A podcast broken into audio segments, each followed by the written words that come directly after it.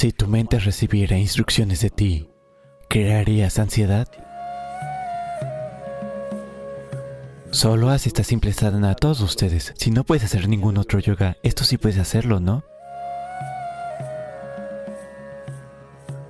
Verás que la mitad de tu ansiedad comenzará a calmarse, porque esencialmente el conflicto es que hay dos dimensiones dentro de ti.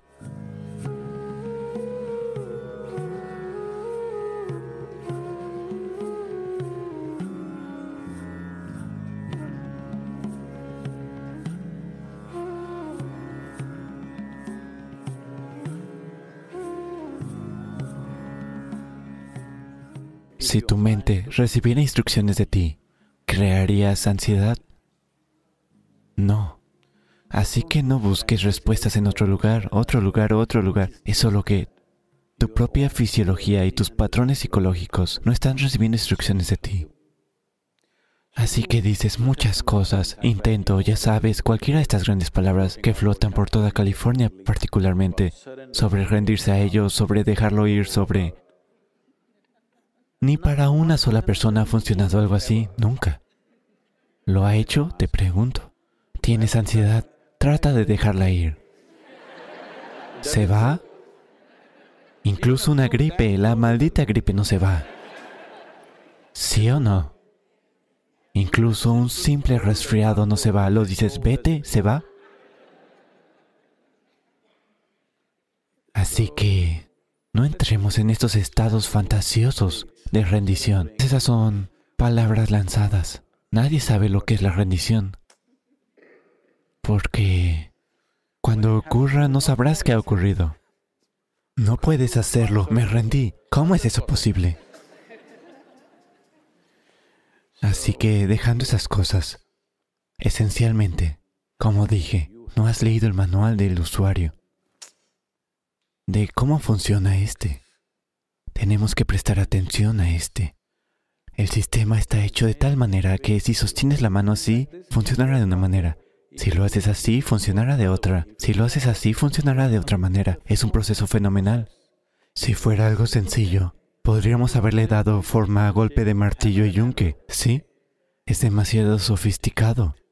Es una máquina fenomenalmente compleja hay que prestar un cierto nivel de atención para poder utilizarlo para lo que está diseñado. De lo contrario, se estropeará.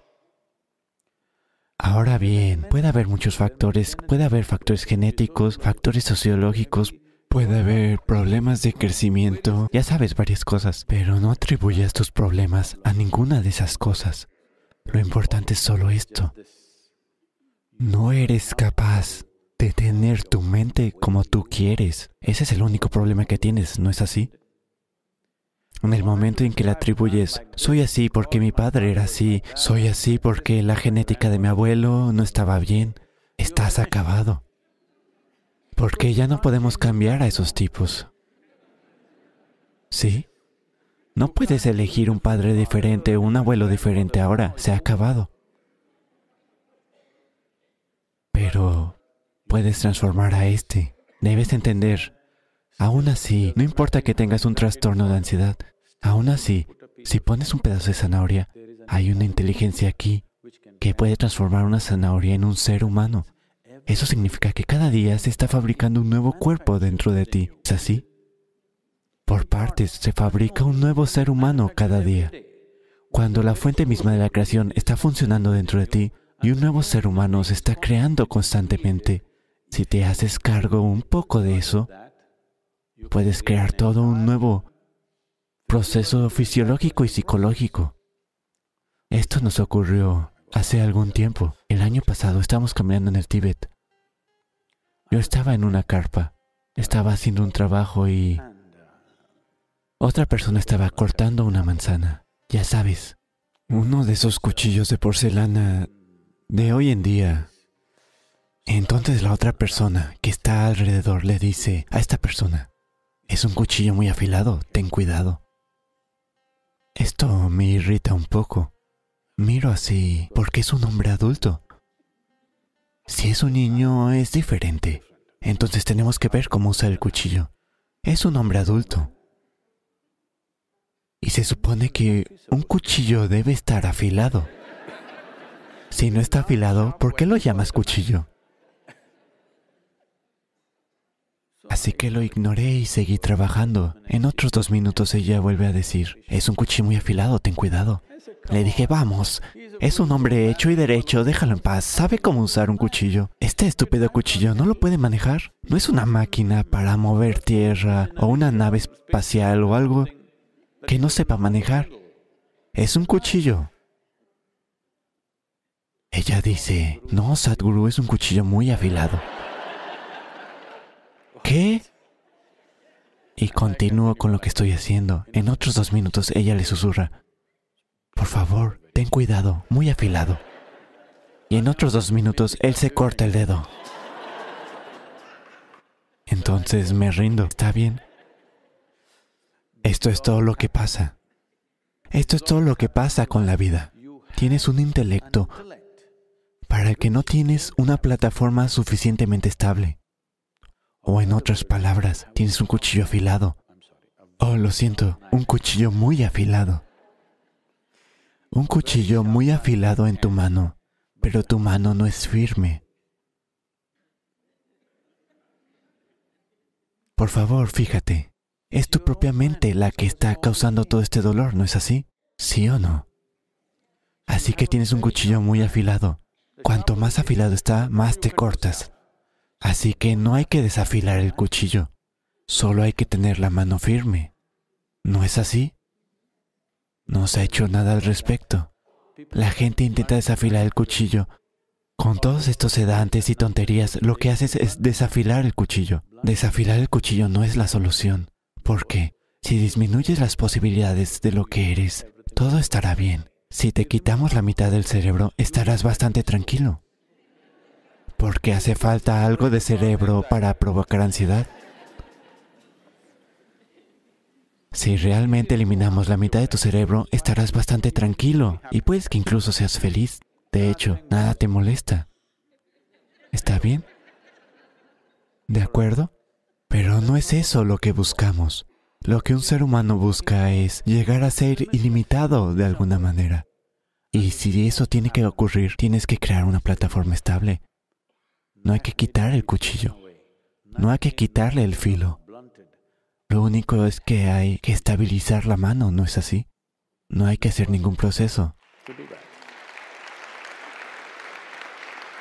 Lo que lo que significa ingeniería interior, lo que significa el yoga es simplemente esto. Cuando digo yoga no, estando en California no te imagines todas estas posturas imposibles.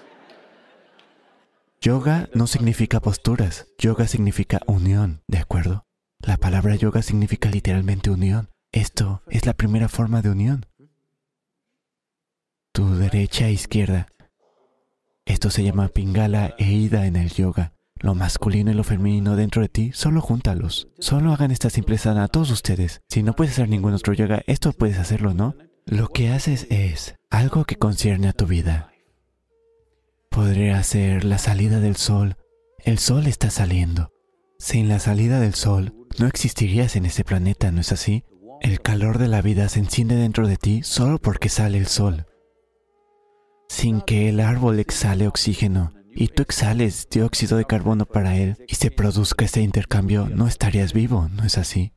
Así míralo, la comida que comes, el sol, la tierra que pisas, el aire que respiras, el agua que bebes, la gente que vive a tu alrededor, lo que sea, elige a cualquiera. Solo haz esto, junta tu derecha y tu izquierda, perfectamente, no así, no así. Perfectamente, ¿sí? Solo mira algo que realmente te importa. Tal vez el sol, tal vez el cielo, tal vez la nube, tal vez un árbol, tal vez una persona, tal vez un niño, un animal, no importa qué. Solo míralo, juntando las manos durante 10, 12 minutos seguidos. Verás que la mitad de tu ansiedad empezará a calmarse, porque esencialmente el conflicto es que hay dos dimensiones dentro de ti. Para, no quiero entrar en la descripción elaborada de esto, porque la fisiología yógica profundiza elaboradamente en esto. Pero para decirlo simplemente, incluso la ciencia médica moderna te dice que hay un cerebro derecho y uno izquierdo, ¿de acuerdo? Solo junta estas dos cosas. Mira con el máximo amor y aprecio hacia algo que te importe. Puede ser tu mujer, puede ser tu marido, puede ser tu hijo, un árbol, un perro, el cielo, el sol, la luna, lo que sea. Cada uno de ellos es vital para tu vida, ¿no es así? Sí, cualquier cosa con la que te puedas relacionar. Junta estas dos cosas. Solo míralas con el mayor agrado que puedas generar, reconociendo lo importante que son para ti. Muchas cosas cambiarán. Esta es la primera forma de yoga. Si hago esto, será difícil. Y hay muchas formas de hacer namaskar. Así, así, así. Esto es lo más sencillo. Empieza por aquí. ¿Está bien?